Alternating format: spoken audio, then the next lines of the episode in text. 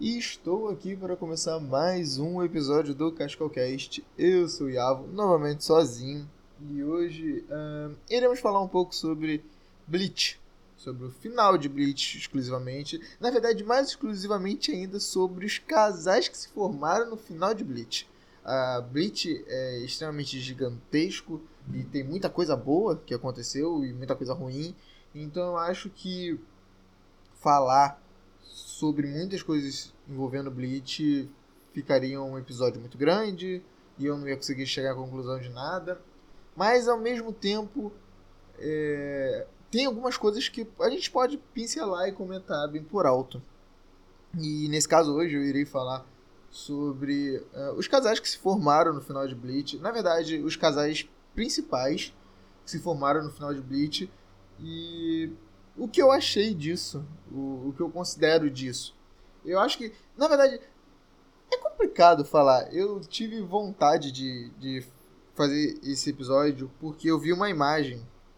Vamos, vamos é, recapitular tudo e o porquê eu decidi escrever. É, escrever não, decidi falar sobre é, Bleach. Bleach terminou com dois casais, entre vários, como eu já comentei, se formando. Dois casais se formaram e dividiu os fãs, assim, de uma maneira surreal. De um lado, a gente tinha a Hulk e o Abarai Range, né? A Hulk e o Range se casando. E do outro lado, Ichigo e. É, a gente já sabia que desde o começo que Inui sempre foi apaixonada pelo Ichigo. Tem até aquela cena no mangá que se ela tivesse 10 realidades diferentes, ela ia fazer de tudo para as 10 realidades ela estar com o Ichigo, porque ela sempre foi apaixonada pelo Ichigo. E a Rukia, eu sempre vi a relação dela com o Ichigo como se fosse de irmãos, sabe? Uma admiração entre irmãos. Já o Range, ele sempre foi meio que apaixonado, entre muitas aspas, pela Rukia.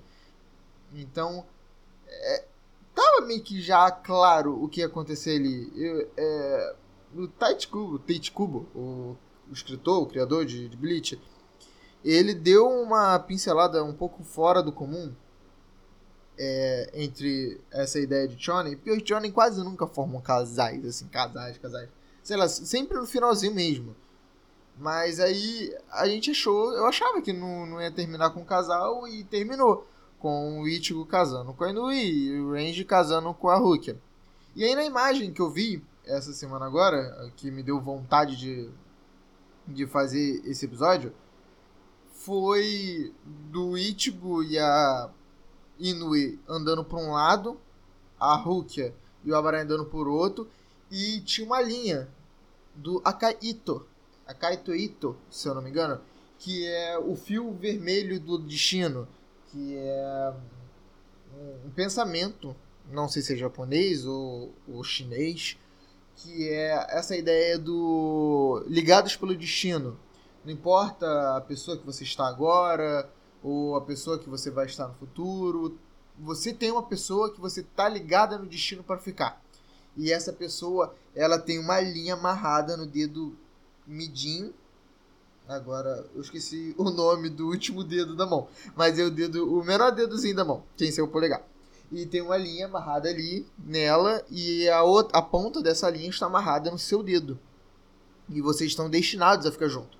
E tem a linha no Ichigo e a outra ponta da linha na Rukia. E eles dizem que o pensamento de alguns fãs é isso, de que o Ichigo deveria ficar com a Rukia. Só que não, tipo, ah, aí porque eu acho isso errado e eu super apoio o Ichigo com a Inui e a Rukia com o Range. Porque não faz sentido. Sabe, é pela simples lógica de não faz sentido. O Ichigo e Inui, eles nem sempre foram amigos, mas eles tornaram uma amizade muito forte. O Ichigo é o protetor da Inui, é o cara que, que tá ali para proteger ela e cuidar dela. Enquanto a Rookie e Range, eles são da Soul Society. Eles, sabe, eles são de outro lugar. Eles não são vivos, não são seres humanos. Não faz sentido eles ficarem juntos, o Ichigo e a Rukia. E eu acho que ficou muito perfeito a forma como o anime deixou isso claro. Sabe, olha, não vai ter, só lamento, fiquem chateados, fiquem tristes, mas vai ser assim. É, muita gente considerou o final horrível. A, a, minha esposa odiou o final, porque ela queria que eles ficassem juntos. Só que eu acho que a boca de alguns fãs foram caladas assim quando foi lançado, é, mostrando como é que é os filhos de cada um. No caso do, do, do Ichigo e da Inui, que eles têm o Kazui, que é um, uma criança extremamente forte, até porque ele pegou é, o, uma partícula que estava no ar do Yemacha, que é o rei lá do, do, do, da é o grande vilãozão da, da série final e ele pegou uma partícula do Yemacha e por isso ele é muito mais forte, além dos poderes que ele tem do pai e da mãe, que você pode considerar a Inui fraca é, fisicamente. Uh, não só fisicamente, mas espiritualmente lutando, ela é fraca de fato, porque ela é uma personagem de esporte.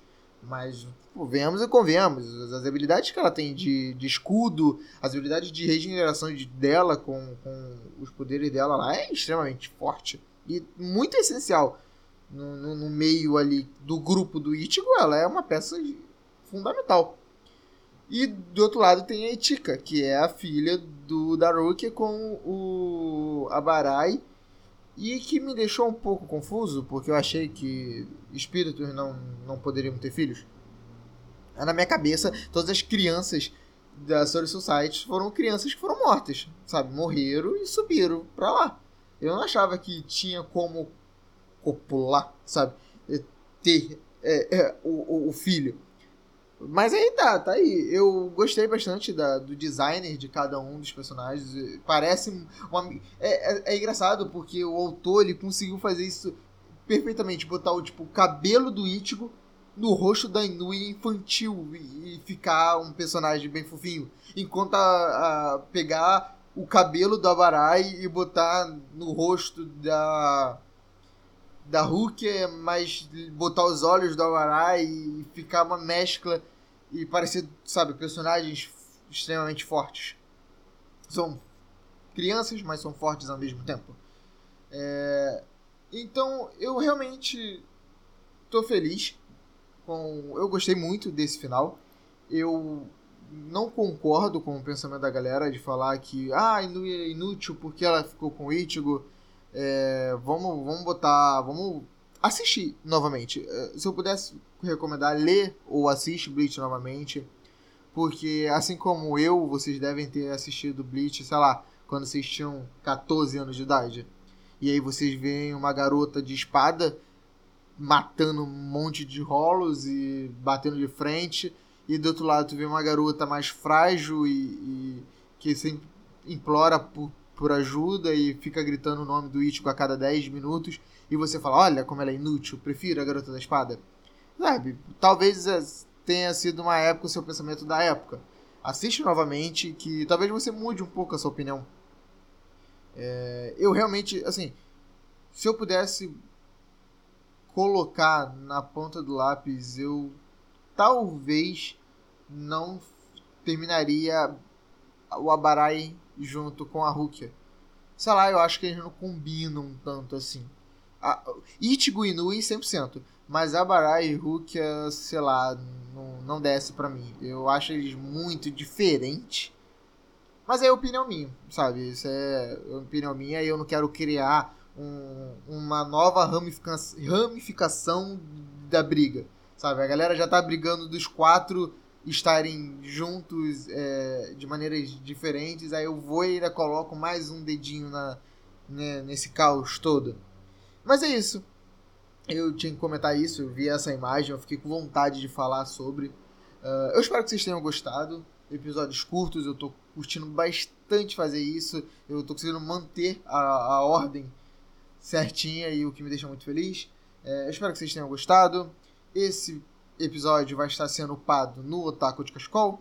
É, entra lá, me sigam nas minhas redes sociais, todas elas são arrobas e E até semana que vem. Beijão e tchau, tchau.